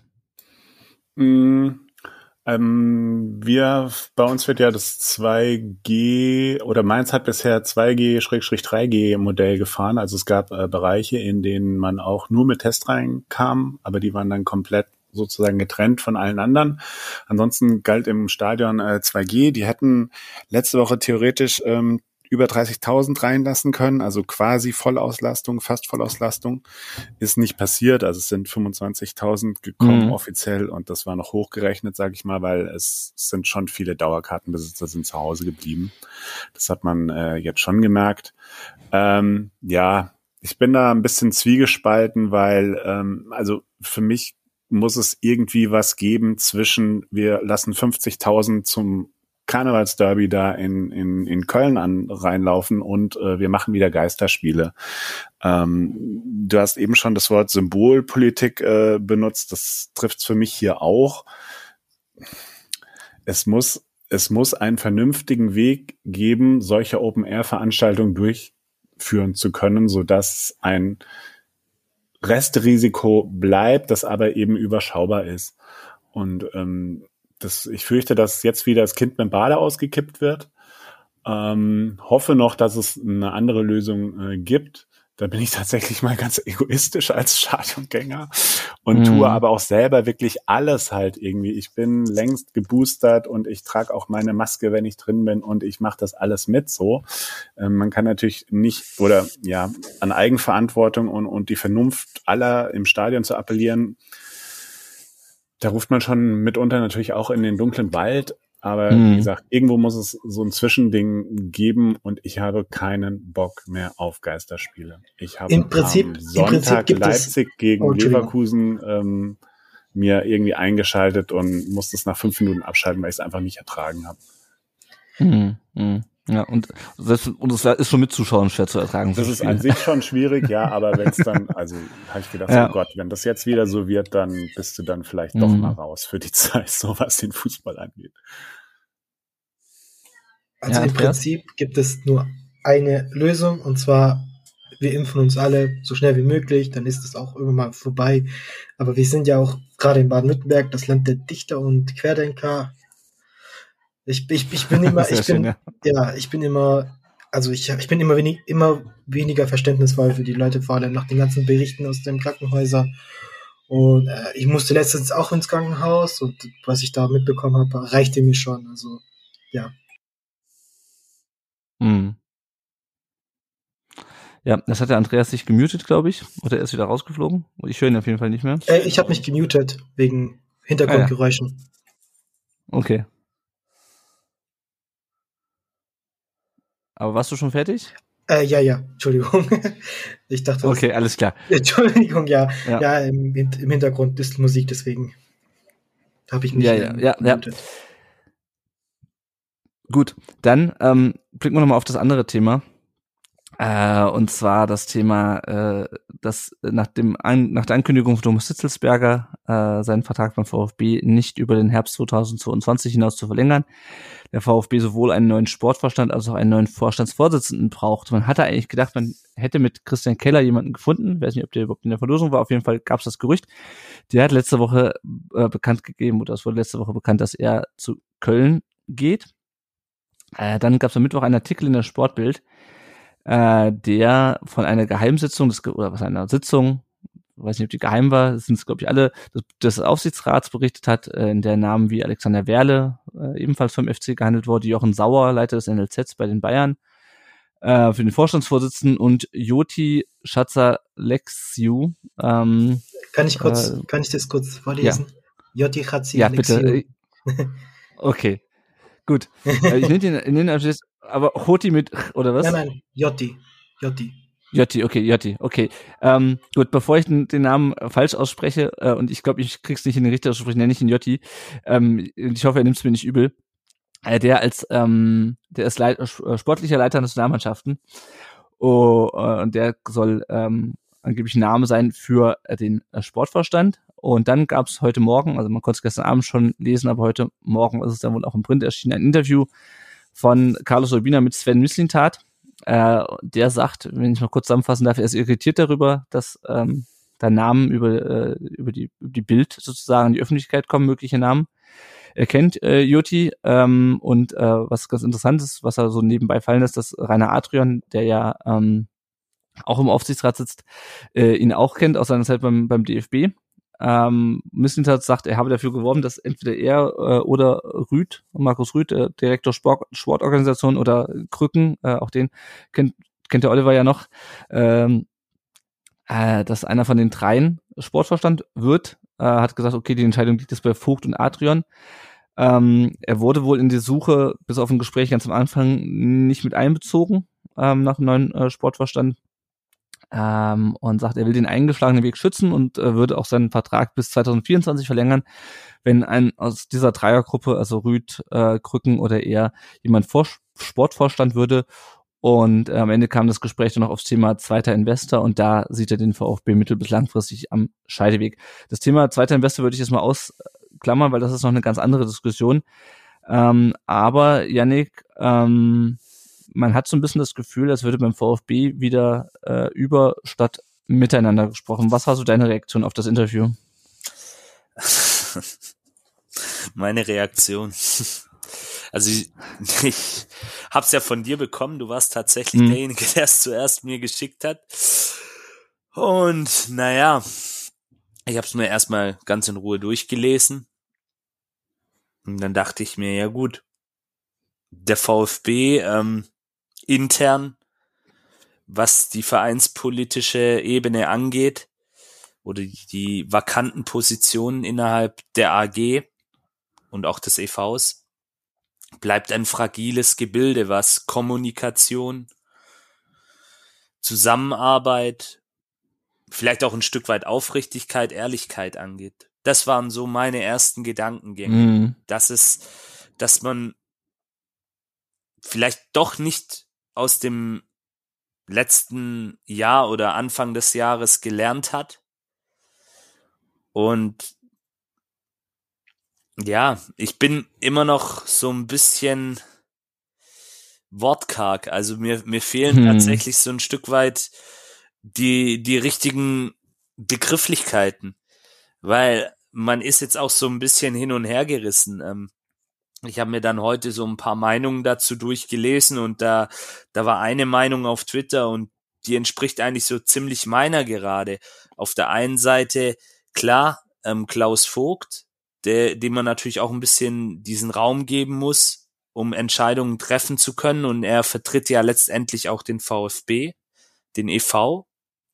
Auf der anderen Seite Sven Mislintat, der sehr viel geleistet hat für diesen Verein innerhalb kürzester Zeit, diesem Verein wieder auch eine DNA in sportlicher Hinsicht verliehen hat. Mhm. Ganz, ganz schwer. Wirklich. Also ich, ich bin da jetzt wirklich auch gespannt, was da in den nächsten Tagen auch offiziell vom VfB an Statements kommt. Oder ein großes Statement wäre vielleicht auch angebracht. Ich hoffe einfach, dass man diesen internen Zwist, der da jetzt herrscht um die Besetzung des Sportvorstandes. By the way, ich persönlich könnte mir gut einen der drei genannten oder von Sven Mislintat ins Spiel gebrachten Personalien vorstellen. Ich hoffe einfach, dass man sich auf dieser Ebene schnell einigt und am Ende des Tages das Beste für den VfB Stuttgart findet oder den beste, die Mhm. beste Lösung für den VfB. Weil das ist am Ende des Tages alles, was zählt. Das ist dann auch tatsächlich so hart, wie es klingen mag, kein Klaus Vogt. Das ist dann auch nicht die Präferenz vielleicht von Sven Mislintat, auch wenn es absolut schlimm wäre aus sportlicher Sicht, wenn er jetzt in den nächst, in nächster Zeit oder im nächsten Jahr, er hat ja jetzt auch seinen Vertrag verlängert bis 2024, ähm, den Verein verlassen würde. Aber 23, am Ende, ja, 23 genau. Ja, ja. Es ist, es ist einfach für mich als als Fan und Mitglied nicht nachvollziehbar. Es, ich versuche für mich logische Erklärungen zu finden. Ich habe es jetzt gerade auch versucht. Aber ja, Mhm. es bleibt, es Ja. unterm Strich bleibt der VfB ein fragiles Gebilde. Ja, ja, das ist lustig. Das gleiche habe ich vorhin auch auf Twitter geschrieben. Äh, und man merkt das immer wieder, ähm, weil man hat so ein bisschen das Gefühl, dass äh, man jetzt wieder in diesem Spannungsfeld steht zwischen, man hat einen gewählten Präsidenten und Aufsichtsratsvorsitzenden, der letztendlich mit dem Aufsichtsrat zusammen die Entscheidung über die Neubesetzung von Posten treffen muss. Ähm, und gleichzeitig hat man den äh, sportlichen Bereich, der dann natürlich Mitspracherecht einfordert und das aufgrund seiner der sportlichen Erfolge äh, und des, des, des Standings, das er hat und auch natürlich aber auch der, der Fachkenntnis, die er hat und die dem Verein auch hilft, vielleicht auch machen kann. Aber äh, es passt irgendwie was von den Strukturen nicht. Andreas, wie blickst du auf die auf die aktuelle Situation jetzt nach dem Interview? Also, ähm, ich habe ich hab die Reaktion vom Interview vor, vom eigenen Lesen des Interviews gelesen, ähm, angehört und war halt sehr, sehr ähm, gespannt, was da kommt. Ich habe Schlimmstes befürchtet und ich fand das Interview für sich jetzt, jetzt nicht so dramatisch. Ähm, Hm. Aber mit der Vorgeschichte, ähm, mit dem offenen Brief von Hitzelsberger, ähm, sind da schon ein paar Alarmglocken an. Ähm, ich meine, mittlerweile, Mhm. mittlerweile ist man auch Chaos so ein bisschen gewöhnt. Ich bin, ich bin jetzt seit 2016 Mitglied ähm, und man ist dieses Chaos irgendwie, irgendwie schon voll gewöhnt. Und es ist im Prinzip eigentlich ganz einfach für Klaus Vogt. Verlänger mit, mit, mit Misslintat, sprech dich mit ihm ab über den ähm, Sportvorstand und dann, dann hast du, dann hast du ein gutes Standing bei, der, bei, bei den Fans und du hast was Gutes für die Mannschaft gemacht. Also ich weiß jetzt auch nicht, warum, woran das hapert. Ich dachte erstmal, äh, Miss Lintat möchte diesen Posten nicht als Sportvorstand, aber anscheinend vielleicht doch oder zumindest einer seiner Leute. Und ähm, ja, ich verstehe es nicht. Da, da müsst, dass der nicht da involviert wird in diesen Prozess. Ähm, weil er ist, er ist gerade die wichtigste Person im, in der AG. Und ja, mhm, ja. das so sehe ich das. Ja, das, das ist es, glaube ich. Er ist die wichtigste Person, ähm, weil die Strukturen, Janik hat es ja schon gesagt, weil eben die Strukturen so sind, dass wir halt scheinbar davon abhängig sind, dass er weiter äh, den Kader baut.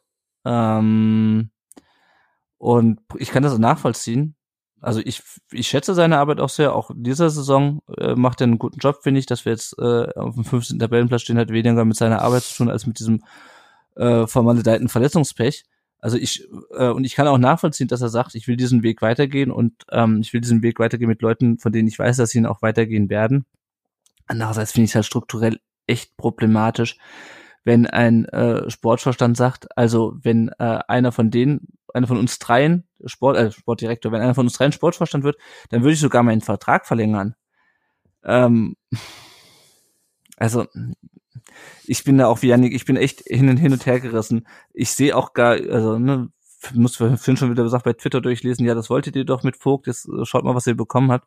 Ähm, mir ist klar, dass, dass diese Nachbesetzung von Hitzelsberger äh, und gerade auch im Zusammenhang mit der personale Misslintat, das ist ein Prüfstein für Klaus Vogt. Und ich bin mir noch nicht sicher, ob er diesem Prüfstein gewachsen ist. Das habe ich mir schon gedacht, als Hitzelsberger zurückgetreten, habe ich mir gedacht, ui, das ist jetzt eine echte Herausforderung und im, also im, was im wirtschaftlichen Bereich, was man da getan hat, auch im Aufsichtsrat, um den VfB auf Kurs zu halten, ist das eine, das kann ich nicht ähm, einschätzen. Ähm, aber in dem aktuellen Stadium, wo wir noch sind, wo auch im sportlichen Bereich keine Strukturen äh, existieren, die unabhängig von Personen sind scheinbar, ist das für Klaus Vogt äh, und Rainer Adrian, die wir Missentat ja verraten hat, ähm, durchaus eine Herausforderung. Ähm, da ist eine, eine gute Entscheidung zu treffen, eine für, den, für die sportliche Zukunft des Vereins gute Entscheidung. Ähm, und ich bin mir da nach wie vor nicht sicher, ob die beiden dazu in der Lage sind. Ähm, ja, gleichzeitig äh, hab ich, ich, ich habe gleichzeitig ganz, ganz kurz noch, ja. also kurz gleich, gleichzeitig habe ich halt echt Bauchschmerzen davon, dass ähm, die Meinung vorherrscht, dass ohne Müslintat ja alles den Bach runtergeht. Also dass wir der VfB Müslintat sind. Also ist es, ich finde es schwierig. Äh, ja, also äh, klar, der, niemand ist größer als der VfB. Niemand ist größer als der Verein. Immer. Auch nicht größer als Misslint. Äh, er ist größer als Misslintat so. Misslintat ist nicht größer, Entschuldigung. Ja. Ähm, ich verstehe deinen Punkt. Ähm, wir, wir, sollten uns jetzt natürlich nicht komplett abhängig machen von Misslintat und wenn er geht, dann geht die Welt unter. Aber es ist halt, er ist halt ein Juwel unter den unter den ähm, unter den ähm, wie heißt die Führungskräfte und und genau das das das müsste doch der, der Vogt auch erkennen und ich, ich frage mich, welche Gründe hat es, aus, jetzt aus Sicht von Vogt, welche Gründe hat das jetzt, dass du Misslintat nicht in diese, in diese Gespräche, in dieser Suche nach einem, nach einem Sportvorstand oder nach einem Vorstandsvorsitzenden mit involvierst? Ich kann mir das nicht mhm. erklären. Das wäre das Erste, was ich nach dem Rückzug von Hitzelsberger gemacht hätte. Ich wäre zum, Hitzel, äh, zum Misslintat gegangen und hätte gesagt, Sven, schau mal, was sind denn deine Vorstellungen? Oder hast du vielleicht Interesse, Sportvorstand zu werden und du installierst einen Sportdirektor unter dir? Mhm. Das wäre das erste, was ich gemacht hätte. Und ich verstehe, ich verstehe das nicht, warum Vogt das nicht gemacht hat. Äh, vielleicht, vielleicht kommt jetzt auch ein offener Brief wieder von ihm, wo er das vielleicht erklären hm. wird, aber mal sehen. Ich hoffe nicht. Ich hoffe, das klärt sich intern schnell. Ja. Wobei ein Gespräch gab's ja. Es gab, war nur danach nicht. Und ich meine, das ist halt so ein bisschen, das ist halt dieses, dieses Thema Strukturen. Ja? Klaus ist, glaube ich, Klaus Vogt ist, glaube ich, eher diesen, diesen, äh, diesen, diesen Strukturen ähm, verhaftet, dass er sagt, also ja, ich spreche natürlich mit meinen bestehenden Mitarbeitern, aber letztendlich die Entscheidung über seinen Vorgesetzten äh, trifft jetzt nicht Sven, Sven Mislitat, sondern die trifft der, trifft der Aussichtsrat. Das sind immer, die, sind immer die formellen Strukturen. Ob die formellen Strukturen der sportlichen Realität ähm, angemessen oder dass, ob sie sinnvoll sind aus sportlicher Sicht, das ist dann natürlich nochmal noch, noch mal eine andere Frage. Aber ich habe halt so ein bisschen das Problem, zu sagen, okay, wir lassen, wir müssen jetzt halt quasi entscheiden, wer der sportlichen Führung angehört. Und wenn du halt sagst, also es ist halt schwierig. Ich finde, man kann es, also ich kann auch voll Wissenschafts Position nachvollziehen, dass er sagt, also ne, damit das hier funktioniert, brauchen wir Leute, die auf diesem Weg committed sind, wie er so gerne sagt. Ja? Und wenn dann halt jemand kommt, der eine eigene Agenda mitbringt, ähm, und sind wir ganz ehrlich, also Thomas Hitzelsberger ähm, hat, glaube ich, äh, den größten Dienst, den, den er ähm, Missentat erwiesen hat, ist, dass er eben nicht reingeredet hat und nicht so viel eigene Vorstellungen in die, in die Kaderplanung reingebracht hat, weil ich glaube, ähm, da ist im Missentat inhaltlich weit, weit voraus. Ähm, auch wenn äh, Thomas mit Sicherheit die, die, die Erfahrung als, als äh, Spieler hat. Ähm, aber holst du dann einen Sportvor äh, Sportvorstand, der quasi nur sagt, ja, äh, Herr Missentat, das machen wir so, weil ich habe eh weniger Ahnung. Also, also es ist halt auch schwierig. Also die eleganteste Lösung wäre in der Tat, Missentat einfach zum Sportvorstand zu machen. Ähm, ja, also ich finde es schwierig.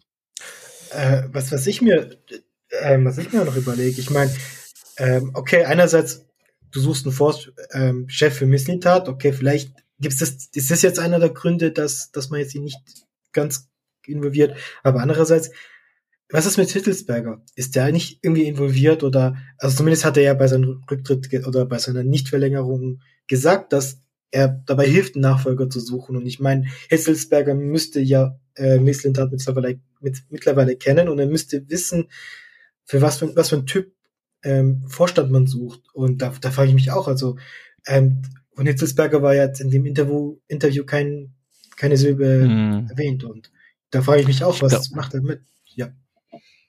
Ich glaube, ich glaube, der wird sich da raushalten. Also vielleicht um das, um das mal zum, zum Abschluss zu bringen. Wir wissen natürlich auch nicht, ähm, wie abschließend, also wie konkret die Infos von der von der Sportbild sind. Ja, vielleicht sind es auch einfach nur Namen, die neben Misslintat, Rüd und oder und oder Krücken äh, in den Raum geworfen worden. Ähm, und es ist noch überhaupt keine Entscheidung gefällt. Vielleicht hätte Misslintat die Namen auch lieber, lieber von Vogt und Adrian gehört als aus der Sportbild gelesen. Also das kann natürlich auch sein. Also das heißt ja noch nicht, dass man jetzt ihn nicht befördern will. Ja, vielleicht ist man noch am überlegen. Ich weiß es nicht. Also ich finde es alles schwierig. Äh, einerseits finde ich äh, ähm, schwierig, das Ganze über die Medien zu machen. Andererseits äh, halte ich für müssen halt nicht für jemanden, der das leichtfertig macht. Ja, keine Ahnung. Oliver, wie blickst du denn, um dich mal wieder reinzuholen, wie blickst du denn aus, aus der Ferne auf da drauf? Ich weiß nicht, wie viel, wie viel du davon mitbekommen hast. Oh, ich bin da, glaube ich, der falsche Ansprechpartner. Ich blicke da Gut. schon lange nicht mehr durch, was da beim VfB passiert. Du, da bist Und, du nicht der Einzige, das geht uns ja, teilweise so. Aber ich kann, ich kann irgendwie so beide Positionen verstehen. Also einerseits sehe ich natürlich auch, was für, wie er schon gesagt hat, äh, was für ein Juwel Misslintat ist. Und ich glaube, in der jetzigen Situation, in der der VfB steckt, sollte es tatsächlich das Interesse des ganzen Vereins sein, äh, den dort zu halten. Und dann kann man vielleicht auch mal die Kröte schlucken oder dieses ein bisschen äh, ja runterschlucken, dass natürlich eigentlich eine Einzelperson nicht über dem Verein stehen sollte, aber man muss sich halt fragen, wo will denn der Verein hin? Also was sind denn jetzt die Ziele? Und ähm, ja, aber da seid, da seid ihr viel näher dran. Ich gucke mir das äh, ganz entspannt aus Mainz an. Wir haben ja auch Sehr unsere gut. Querelen. Die sind ja auch noch nicht allzu lange her, aber im Moment äh, sind wir da im ruhigen Fahrwasser unterwegs. Ja, ja, also wie gesagt, es ist, es ist kein, nicht einfach. Wenn ihr dazu eine Meinung habt, dann schreibt uns doch einfach, äh, was ihr, was ihr zu der ganzen Thematik denkt. Ähm, gerne auf Facebook, auf Twitter oder eine Mail an äh, kontakt rund um den Postring.de. Und wenn ihr uns unterstützen wollt, ah nee, Moment, erstmal das Tippspiel. Erstmal gehen wir kurz aufs Tippspiel ein. Wer liegt da vorne? Ich guck's mir schnell an und dann äh, sage ich euch, wie ihr uns unterstützen könnt. Äh, der Steinbock liegt vorne mit 165 Punkten, punktgleich mit Klano vor Brustring und Mona 71. Und damit kommen wir jetzt dazu die Möglichkeiten, wie ihr uns unterstützen könnt. Entweder auf Patreon mit einem kleinen monatlichen Beitrag oder PayPal, äh, wann immer ihr wollt und äh, Geld und Lust äh, habt, das zu machen. Das Geld investieren wir natürlich äh, da rein, ähm, den Podcast und die, den Blog auf dem Laufenden zu halten und äh, zu verbessern. Wenn ihr uns nicht finanziell unterstützen könnt oder wollt, gebt uns gerne auch eine Rezension und eine Bewertung bei Apple Podcast. Die Rezension lesen wir dann auch vor. Und ansonsten sagt Leuten gerne weiter, dass es uns gibt, wo man den Podcast hören kann, wie man das runterlädt. Und ähm, ja, wir suchen auch beispielsweise für das nächste Spiel äh, gegen ähm, die Hertha suchen wir noch einen VfB-Gast. Also der, der Andreas hat sich für das Main-Spiel gemeldet. Wenn ihr Lust habt, mit uns über den knappen 1-0 Heimsieg des VfB gegen Taifun Korkut und seine Hertha äh, zu reden, dann meldet euch einfach auf den bekannten Kanälen. Und damit sind wir auch schon am Ende dieser Folge angelangt. Ist am Ende ein bisschen länger geworden, auch wegen dieser nicht ganz unwichtigen Thematik rund ums Thema Sportvorstand. Erstmal, Oliver, vielen Dank an dich, dass du dir Zeit genommen hast, über dieses Spiel heute zu sprechen. Sag doch mal kurz, wo man dich im Social Web findet und äh, wenn du noch ein Projekt hast, was du vielleicht, wofür du Werbung machen möchtest, dann äh, Bühne frei. Na, ich glaube, hier muss ich ja kein, äh, keine Werbung für ein Buch über Mainz 05 machen. das ist vielleicht ein bisschen verschenkt. Gerne, äh, ja. gerne, trotzdem. Äh, genau, also die Fußballfibel gibt's ja auch über andere Vereine, über den VfB ist bestimmt auch ein schönes Buch erschienen. Ja, ja äh, vom Vertikalpass. sehr empfehlen, weil da sehr viel Herzblut in dieser Reihe tatsächlich steckt. Ähm, ja, ansonsten äh, gerne bei Twitter folgen. Äh, eins Mainzer ist dort mein Name und bei äh, Spiegelsport schreibe ich auch jede Woche. Also da gerne auch immer einfach reinschauen. Ja, sehr gut. Andreas, auch vielen Dank an dich, dass du mal wieder dabei warst. Hat sehr viel Spaß gemacht. Nicht äh, allein deswegen, weil ich wusste schon, dass du den Namen äh, von äh, Joti, sagst bitte nochmal. Äh, Joti Hatzi Alexiou. Also Joti. Weil du den. Joghurt, nur ja. Joti. Also es Pana, Panayotti ist der ganze Name, Joti ist so der Spitzname. Mhm. Und Hatzi Alexiou. Ja. ja ist ein schwieriger Name auf uns Griechen. ja. Genau. Nicht, nicht, nicht nur, weil ich wusste, dass du den besser würdest aussprechen können als ich, äh, sondern auch äh, wegen der vielen interessanten äh, Meinungen und äh, zum, zum VfB und zum Spiel. Äh, schön, dass du dabei warst wieder, um Satz mal zum Ende zu bringen. Sehr, sehr gerne, sehr gerne. Ich, ich bin auch gerne öfters dabei. Also vielen Dank für die Einladung noch. Ja. Gut, dann schauen wir mal, was sich diese Woche noch ergibt in Sachen Sportverstand äh, und ähm, hoffen, dass wir vielleicht nächste Woche eine etwas entspanntere Folge haben, was das angeht. Vielen Dank an dieser Stelle fürs Zuhören und bis nächste Woche. Ciao. Bis bald. Servus. Bleibt gesund.